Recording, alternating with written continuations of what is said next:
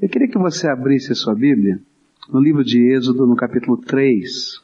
Continuando a história da vida de Moisés, a gente vai descobrir que não é fácil se colocar na posição de servo.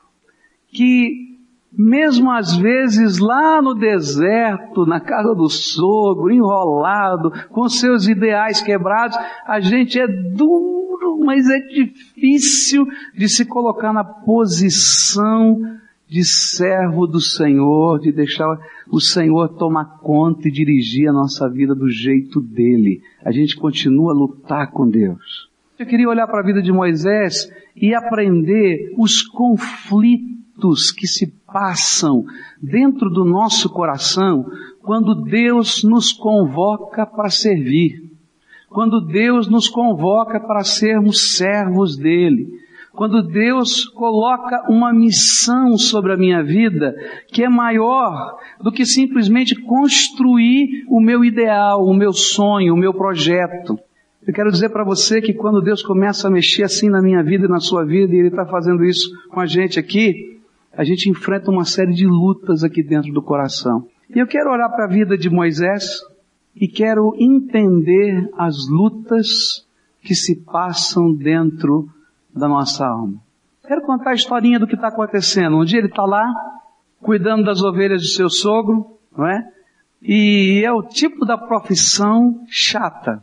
Porque você leva a ovelha de manhã cedo para um determinado lugar, que tem pasto e lá naquela região os pastos são escassos, você tem que saber mais ou menos onde é aqui, então amanhã já tem que ir para outro lugar. Então você sai, anda um bocado, chega naquele lugar, você senta e espera as ovelhas comerem. E quando chega no final da tarde, você volta com elas pelo caminho e você fica aquele dia entediado, olhando ovelha comer capim. É isso aí. Essa é a profissão. Davi era músico, levava a sua harpa e tocava, mas a Bíblia diz que Moisés não tocava nada. E que tinha até dificuldade para falar. Então ele devia ficar pensando, segurando seu cajado, olhando, aí passando a mão na cabeça, aquele calor danado, e de repente aconteceu um negócio estranho. Ele olha assim, ele está lá no Monte Sinai, e ele olha lá em cima e vê uma coisa estranha ele vê um arbusto pegando fogo. E ele começa a admirar aquele arbusto pegar fogo e ele percebe que passou uma hora e o arbusto não se consumiu. E passou duas horas e o arbusto não se consumiu. Eu não sei quanto tempo ele ficou olhando, dizendo, mas que coisa esquisita. Aquele fogo não apaga, aquele fogo não consome o arbusto, não se espalha para os lados, só fica naquele lugar está acontecendo algum tipo de maravilha. E ele então larga as ovelhinhas, sobe e vai na direção daquela maravilha. E a Bíblia diz nesse texto do capítulo 3 que ele disse, eu quero ver que maravilha é esta. E quando ele chega naquele lugar, acontece alguma coisa esquisitíssima, porque Deus começa a falar com ele. E a primeira coisa que ele diz é, Moisés, sabe o nome dele, tira a sandália porque esse lugar aqui é terra santa. O Deus Todo-Poderoso está aqui. E ele tira as sandálias. E ele chega perto.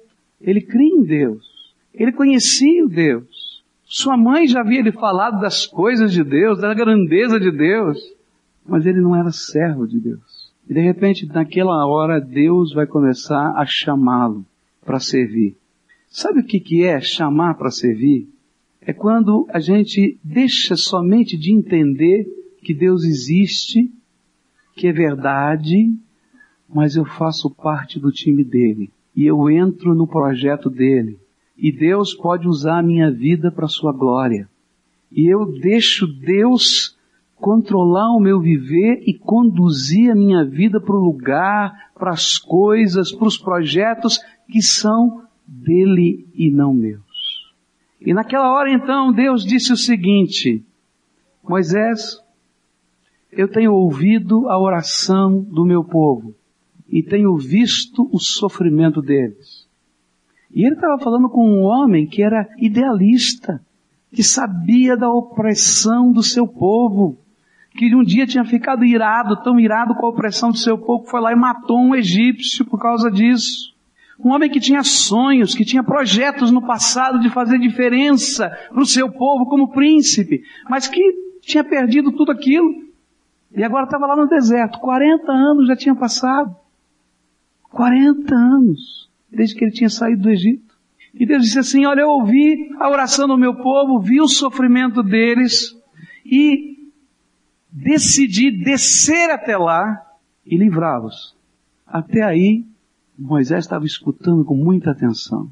E aí Deus disse o seguinte, Moisés, você vai voltar para o Egito e vai tirar o meu povo de lá. e aí a coisa ficou séria.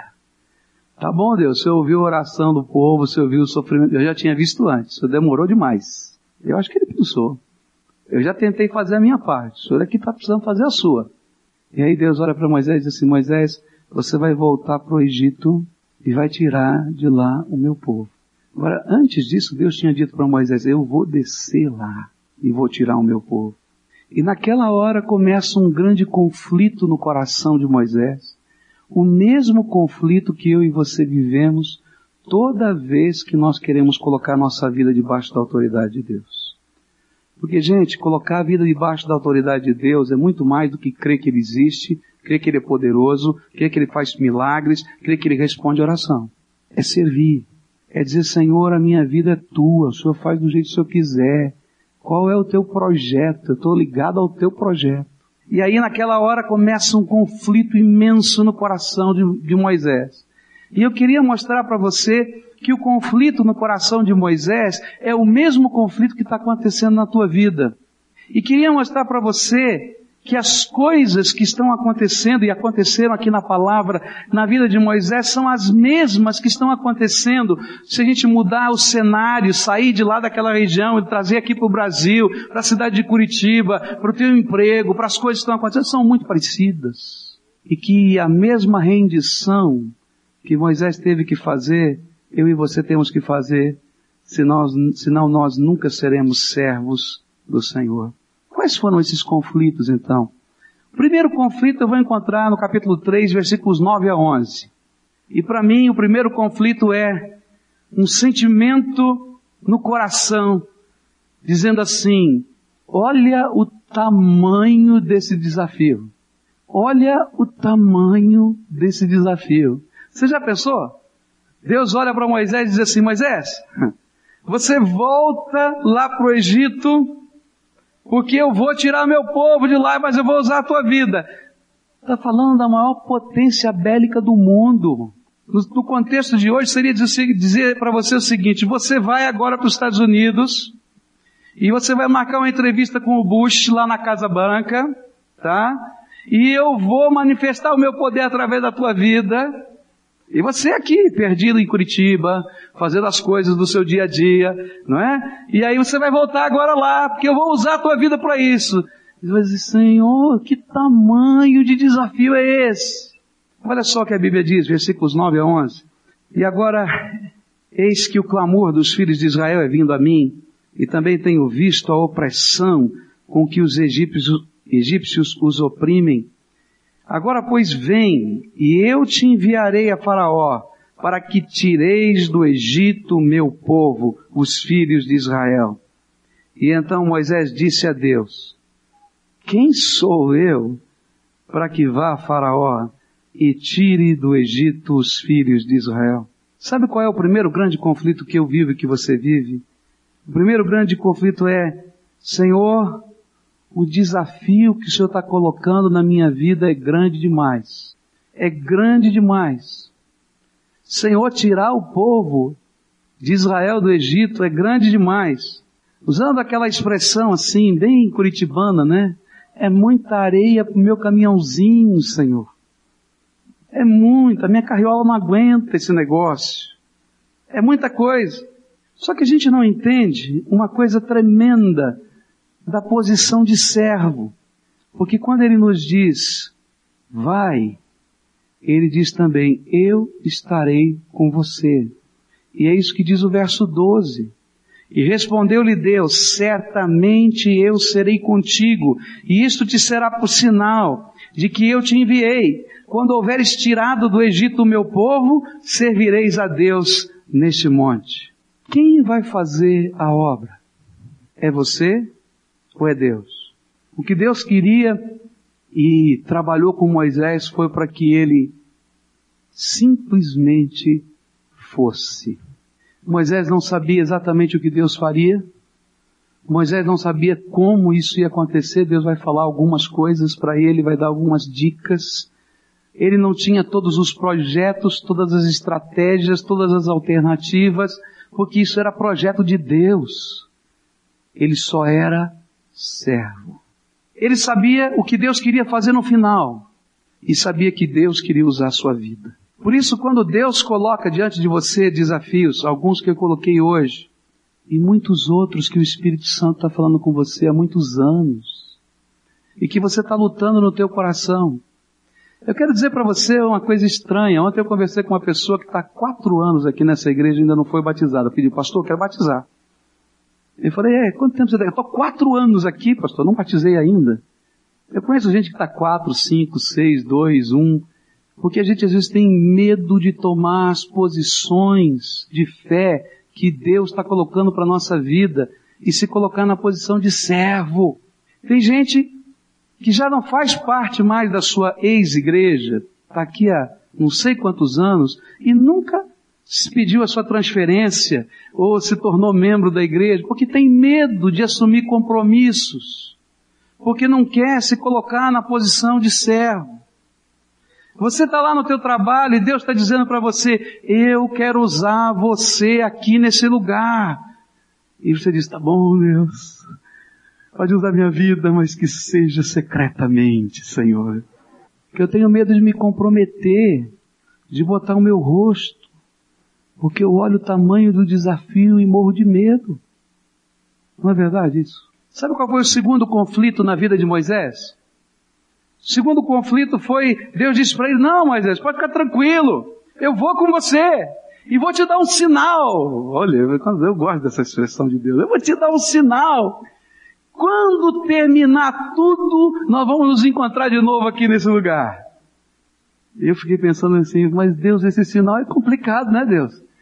É, no final de tudo que vem o sinal, o Senhor podia dar um sinalzinho agora, dar uma balada lá no Egito, lá uns terremotos agora, aí eu já sei que ia dar para mim chegar. Mas não é assim que Deus faz. Porque Deus quer que a gente ande pela fé. Fé é trazer à realidade aquilo que ainda não existe e só está sendo visto pelo reino eterno. E aí então vem o segundo grande temor e desafio e luta na minha alma. E eu escrevi aqui, primeiro é, qual o tamanho do desafio? É muito grande, Senhor. Mas o segundo é, qual é o tamanho do meu Deus? Qual é o tamanho do meu Deus? E olha como isso está muito forte no coração de Moisés. Olha o versículo 13, o que ele diz. Então disse Moisés a Deus, Eis que quando eu for aos filhos de Israel e lhes disser, o Deus de vossos pais me enviou a vós, e eles me perguntarem, qual é o seu nome? Que lhes direi?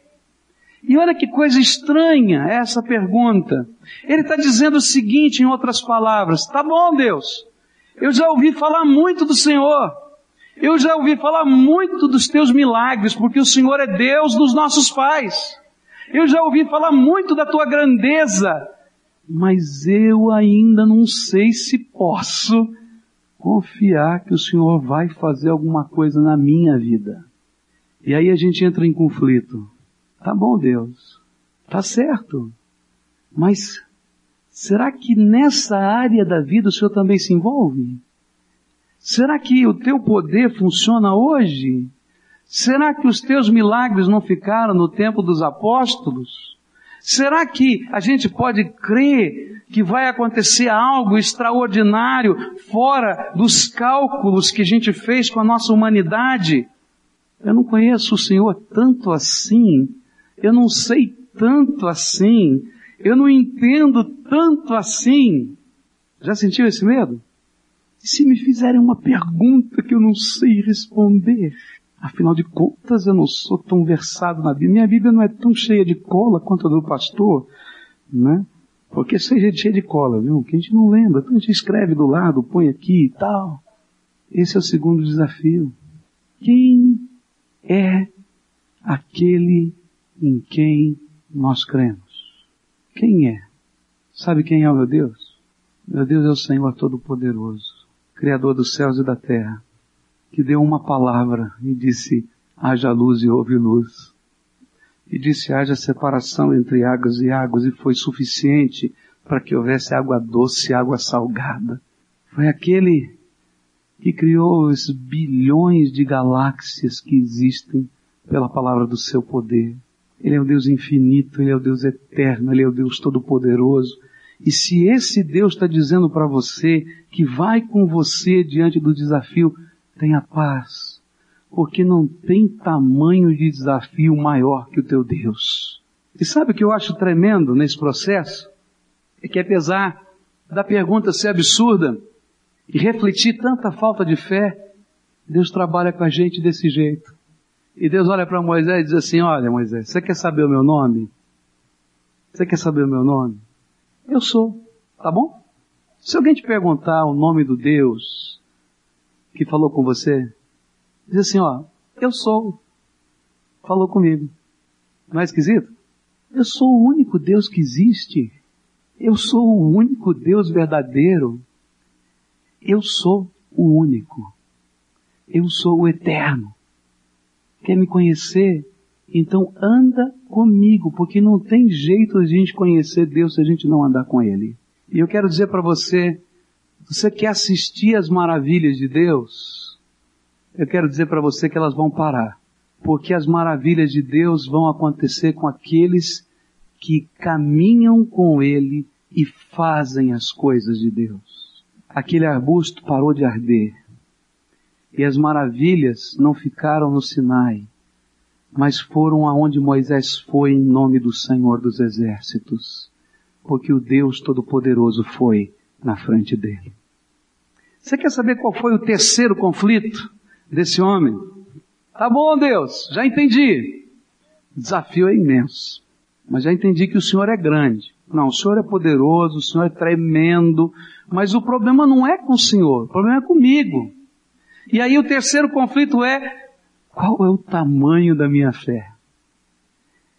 Eu não sei se creio, mas se creio mesmo de todo o coração. Eu não sei se dá. Não é o Senhor não, sou eu, sabe Deus? O Senhor é grande, tremendo, mas o problema está aqui, sou eu. E aí você vai para o capítulo 4, no versículo 1, e Moisés diz assim, e então respondeu Moisés, mas eis que não me crerão, nem ouvirão a minha voz, pois dirão, o Senhor não te apareceu. O problema não é o Senhor, o problema sou eu. Vão dizer que eu sou mentiroso, que não funciona, que o negócio é aqui comigo, Deus, não é com o Senhor não. E a gente para no meio do caminho. A próxima luta talvez seja mais sutil delas dentro do nosso coração. É como se Moisés estivesse dizendo assim, tá certo Deus, na dimensão do céu, as coisas acontecem desse jeito que o Senhor está falando, de dependência, de estar debaixo da tua autoridade, mas para as pessoas normais aqui da terra, não funciona desse jeito, Deus.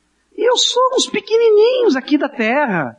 Talvez funcione com o seu fulano de tal, com o pastor Beltrano, com aquele homem, sabe? Mas com gente que nem eu, Moisésinho qualquer aqui do fim do mundo do deserto. Essas coisas não funcionam assim, nunca funcionou. E olha que eu já sou vivido, essa altura eu já tinha 80 anos de vida. Não funciona assim. Quer saber mais, Deus? Na minha ótica a coisa não vai dar certo não. Não é um momento estratégico para essas coisas. E nem eu sou a pessoa indicada. Porque, olha, tem uma história minha lá no Egito, não sei se o senhor sabe, mas tem uma história minha lá no Egito, sabe, complicada. Eu acho que tem um erro aqui de estratégia. Sabe, Deus, o problema não é contigo, o problema é comigo. Sou eu. Escolhe outro. Agora eu fico admirado como Deus luta com o medo do nosso coração. E Deus vai dizer assim para Moisés, a partir do verso 2 do capítulo 4 até o verso 9. Moisés, o que, é que você tem na tua mão? Ele tinha aquela vara, aquele cajado de pastor. E Deus disse para ele assim, Moisés, joga a vara no chão. E Moisés pega e joga a vara. E diz a Bíblia que quando ele joga a vara, a vara se transforma numa serpente do deserto e era um negócio tão sério que Moisés começou a correr da serpente. Está na Bíblia. Fugir dela. Vai para um lado, opa, esse negócio aqui é perigoso. Não é mais vara, é serpente mesmo, e vai embora. E aí Deus diz assim, Moisés, espera aí, para de correr, para, fica quieto. E Deus faz assim às vezes na vida da gente, né? Diz assim, agora pega na serpente. Eu não sei se eu pegava. Aqui na Bíblia parece que é tão fácil, ele vai lá e pega, mas não é assim não na vida prática, no dia a dia. É essa luta do nosso coração. E eu posso imaginar ele assim, ó. E quando ele encosta na cauda da serpente, vira vara de novo. Aí Deus diz assim, Moisés, pega agora, coloca a tua mão dentro do teu corpo aqui, dentro da tua roupa. Ele coloca. E uma das doenças mais terríveis do passado era a lepra. Porque era uma doença que afastava as pessoas das suas famílias, elas tinham que viver sozinhas no deserto. E quando ele tira a mão, Deus diz, tira a mão! E a sua mão está coberta com as feridas da lepra. Deus, estou leproso, Deus, que coisa horrível! Fica quieto, Moisés. Estou te ensinando coisas novas.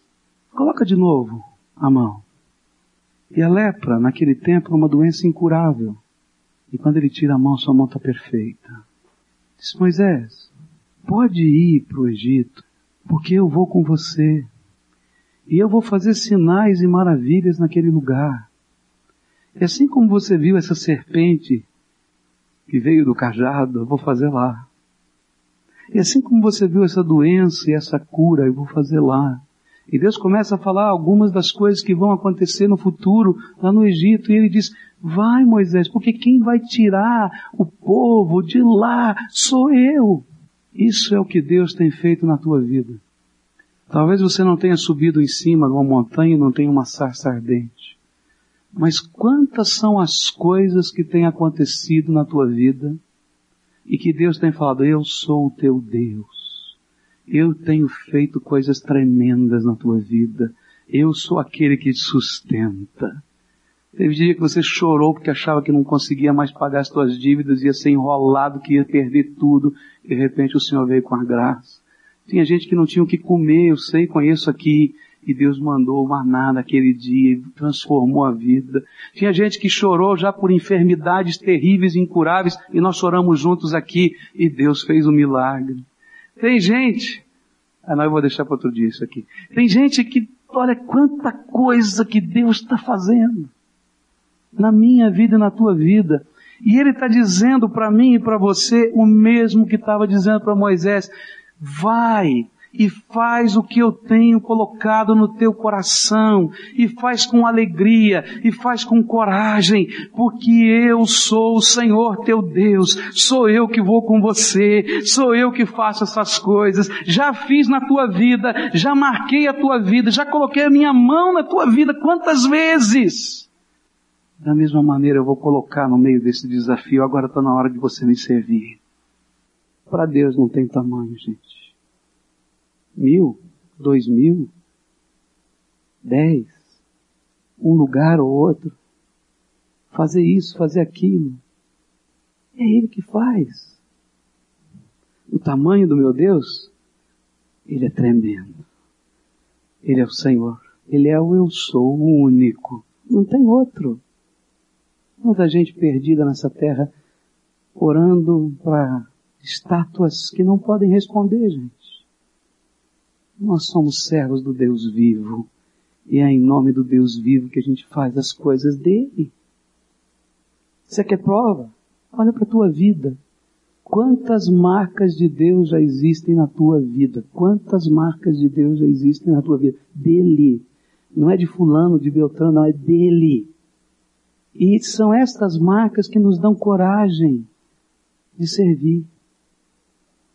Quer saber o quarto conflito do coração de Moisés? Tá bom, Deus. O desafio é grande. O Senhor é grande. A minha fé é pequena, mas a tua graça é maior. Só que tem um problema, Deus. Desde a hora que eu comecei a conversar com o Senhor, eu não mudei nada. Eu era gago antes e continuo gago. Por isso que eu acho que o Senhor errou nesse negócio. Porque eu não mudei nada. O meu tamanho continua o mesmo. Olha só, capítulo 4, versículo 10. Então disse Moisés ao Senhor, ah Senhor, eu não sou eloquente, nem eu fui antes, nem depois que falaste ao teu servo, porque sou pesado de boca e pesado de língua. Eu acho que essa hora foi a hora mais triste no coração de Deus. Tá bom, Deus. O Senhor é, o desafio é grande, mas o Senhor é grande.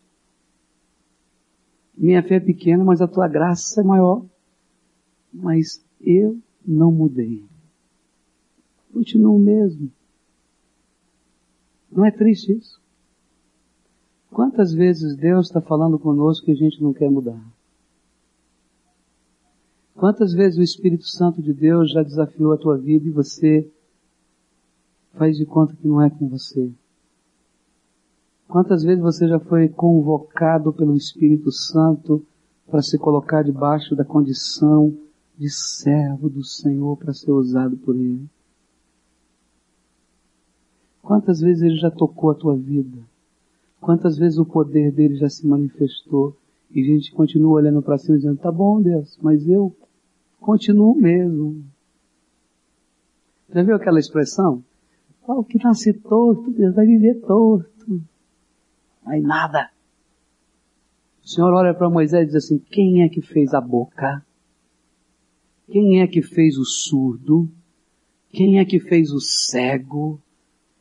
Eu vou usar tua vida.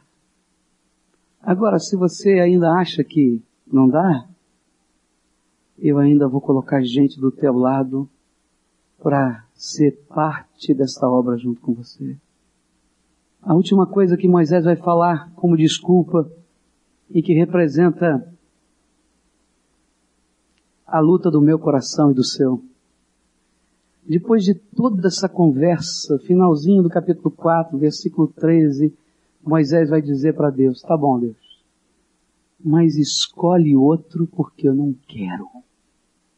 Naquela hora ele mostrou a verdadeira razão por que nós não servimos. Nós não servimos a Deus, não é porque o tamanho do desafio é grande, não é porque tenhamos medo de que Deus não possa, ou porque achemos que a nossa fé é tão pequena assim, ou porque não creiamos que Deus possa mudar a nossa vida. Nós não servimos a Deus porque o tamanho da nossa má vontade é enorme. Essa é a verdade. Deus, eu já investi o meu nome, a minha história, as minhas possibilidades nesse projeto. Esse ideal não é mais meu. Estou aposentado, aqui aposentado, cuidando aqui das, das ovelhinhas do meu sogro, está tudo bem. Outro que faça, eu não quero, eu não quero. E, gente, nessa hora ele estava revelando a verdade do coração dele e nossa. Todos esses medos passam pela minha alma e pela sua são humanos. Mas nós não deixamos Deus fazer o que Ele quer na nossa vida porque a gente não quer. Eu não quero isso, Senhor. Eu não quero. Eu não quero ser servo. Eu não quero abrir mão da minha vontade. Eu não quero abrir mão dos meus planos. Eu não quero abrir mão dos meus sonhos. Eu não quero abrir mão da segurança da minha vidinha aqui no deserto, na casa do sogro. Oh, coisa boa. Eu não quero. Eu não quero. E aí vai acontecer uma coisa estranha nesse texto. Eu não sei exatamente o que aconteceu e a Bíblia não revela pra gente. Só diz que naquele momento Deus se irou com Moisés. Esse é o trecho da Bíblia. Deus se irou com Moisés. Meus irmãos, eu acho que alguma coisa aconteceu no ambiente físico que Moisés entendeu que Deus está virado com ele. Alguma coisa aconteceu naquele lugar, naquele momento, naquele, naquele, naquele instante, porque depois da ira de Deus para com Moisés, Moisés vai. A Bíblia não diz o que que aconteceu. Eu não sei. Mas eu sei que o temor do Senhor veio no coração de Moisés. Depois que a ira do Senhor de alguma maneira se manifestou naquele lugar. E ele então disse, tá bom, Senhor, eu vou. E sabe o que é triste? É que às vezes a nossa má vontade só é quebrada quando a ira de Deus se manifesta na minha casa, na minha família, no meu trabalho, no meu coração, e eu começo a entender que alguma coisa está acontecendo, que veio do céu, porque eu estava cheio de má vontade de fazer aquilo que Deus queria que eu fizesse e vivesse. Eu quero dizer para você que Deus está me chamando para servir. Eu disse no começo que essa mensagem era para mim, não era para você.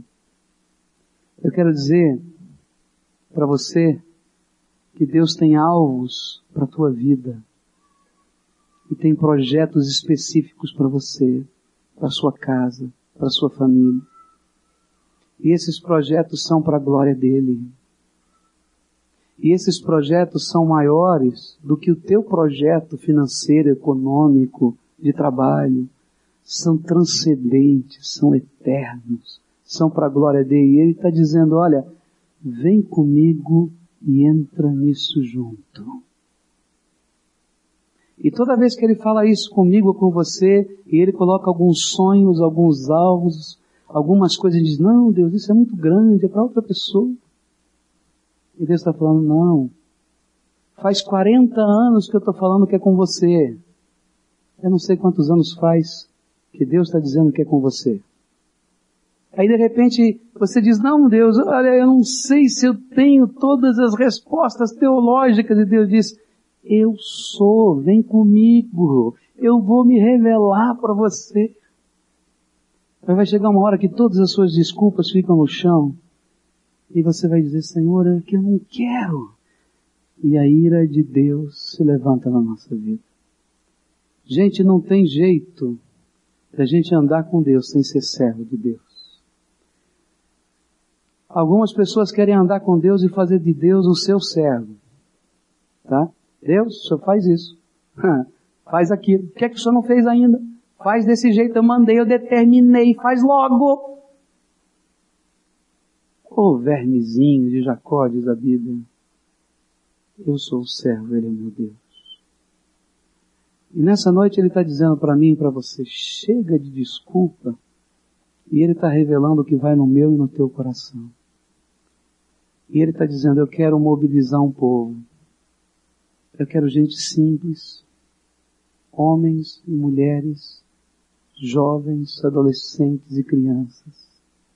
Simples, mas que andem comigo, que creiam na minha graça, que vejam o invisível com os olhos da fé, que deem os passos um por um, e eu vou revelar a minha glória e o meu poder através da tua vida. Eu não vou construir o teu reino. Eu não vou construir o teu reino. Por isso que eu não deixei você ficar príncipe lá. Eu vou construir o meu reino através da tua vida. Agora eu quero dizer para você o seguinte, que eu decidi dar para todos os meus filhos, todos, o meu reino. E você é herdeiro do reino eterno e você vai tomar parte disso. Eu quero dizer para você que se você se dispor, Deus vai revelar a sua glória na tua vida. E hoje eu vim aqui em nome de Jesus para desafiar você, porque primeiro eu tive que resolver isso com meu Deus, eu. Eu vim aqui desafiar você a tomar parte na obra de Deus como servo. Está entendendo? A colocar a vida debaixo do altar. A consagrar a família, Senhor, essa família é para a tua glória. Ontem eu estava falando com uma irmã que ela disse assim, pastor, só lembra o dia que o senhor pregou, dizendo que Deus ia chamar os nossos filhos. Deus chamou o meu filho, viu? Aleluia! E vai chamar mais. Chamou o teu também, né, querido? Tá lá, como missionário, aleluia! E vai chamar mais. Mas não são só os filhos, não, viu? Vai chamar você. Deus vai chamar gente de cabelo branco. Porque Deus usa aqueles que se colocam debaixo da sua vontade. Deus vai chamar você, está chamando você, está chamando você, está chamando você, está chamando você. E sabe, a gente tem a ideia que no chamado de Deus, todo mundo vai virar pastor. Não vai não. Porque Deus precisa de médicos. Deus precisa de enfermeiros. Deus precisa de taxistas. Deus precisa de professores. Deus precisa de comerciantes. Deus precisa de chefes de família, de pais. Deus precisa de síndicos de prédio. Deus precisa de servos que estejam espalhados por essa terra em todo lugar, para que a glória dele enche essa terra assim como as águas enchem o mar. É assim que funciona. E Deus usa gente simples. Os emproados dessa vida Deus não usa porque esses querem a glória do seu próprio reino. Mas os simples desse mundo Deus usa porque Deus os fez herdeiros do reino eterno dele. E hoje eu vim aqui em nome de Jesus dizer para você, Deus quer fazer algo tremendo no meio dessa igreja. Eu não consigo ainda visualizar o tanto que Deus quer fazer. Mas eu tenho sido incomodado pelo Espírito Santo de Deus de uma maneira que você não pode nem crer. Eu começo a, a, a meu coração está apertado, incomodado, cheio de ansiedade, porque eu sei que Deus está fazendo alguma coisa diferente. E sabe, Ele não vai fazer através da minha mão, porque essa mão aqui é igualzinha a tua. Ele vai fazer com a minha, com a tua, com a tua, com a tua, com a tua. Eu sinto que Deus vai começar a fazer coisas tremendas, eu sei que Deus vai fazer milagres, que Deus vai fazer sinais, que Deus vai curar gente aqui dentro. Mas não vai ser comigo, não. Ah, o pastor, não, gente, isso aí é do diabo, esses negócios. Porque a glória é de Deus. Você vai orar e Deus vai ouvir a tua oração. Você vai falar do amor, o amor vai frutificar dentro da tua alma e vai se testificar no coração do outro. Porque Deus quer usar o seu povo. Se o meu povo, que se chama pelo meu nome, se humilhar e orar, e buscar a minha face, e se converter dos seus maus caminhos, eu ouvirei desde o céu. E aí, sararei a sua terra. Quer ver milagre na tua casa? Começa a servir. Começa a amar. Começa a investir a tua vida no projeto de Deus e não no teu projeto. Quer ver Deus usar e fazer maravilhas, se coloca no altar dele. E você vai ver o resto do problema de Deus. Como é que você vai reagir à palavra do Senhor na tua vida hoje? Quais são os desafios de Deus para você? Aquelas coisas que Deus colocou e que você disse, não, isso não, Deus, vamos tirar, vamos mudar de assunto. A primeira vez que eu fiz isso foi quando Deus me chamou. Eu tinha 12, dia, 12 anos de idade eu estava orando e já nove vezes Deus tinha falado que Ele me queria separar para a obra do ministério. Mas eu só tinha 12 anos e um dia tive uma conversa muito séria com Deus. Eu disse assim, Deus, eu só tenho 12 anos. Quando eu crescer, o Senhor fala comigo. Porque eu sou menino ainda. Aí a gente toma essa decisão, mas agora, com 12 anos, eu não posso tomar a decisão se eu vou entregar minha vida para o ministério, não. Senhor, eu não tenho maturidade para isso, sou menino. E aí então eu abri a Bíblia e Deus falou comigo uma coisa que eu nunca mais me esqueci. Não digas eu sou uma criança, porque onde quer que eu te mandar você vai, e aquilo que eu te mandar falar você vai falar, porque antes que você nascesse, eu já tinha consagrado você para ser profeta. Deus quer usar a tua vida. Deus quer usar a tua vida. E quero dizer para você que antes que você nascesse, Ele já tinha um propósito para você. Vamos curvar nossa fronte, vamos orar ao Senhor agora. Como é que você vai responder essa palavra de Deus aí no seu coração? Eu queria desafiar você a hoje fazer entregas muito sérias. E a semana que vem eu quero falar das entregas que Moisés fez. Porque quando a gente ouve a voz do Espírito assim, não são só conflitos, a gente tem que fazer entregas. E a semana que vem eu quero falar sobre essas entregas. Mas eu quero dizer para você o seguinte. Hoje Deus está dizendo que quer usar você. E Ele está revelando as lutas do teu coração. E eu queria hoje, em nome de Jesus, orar por você.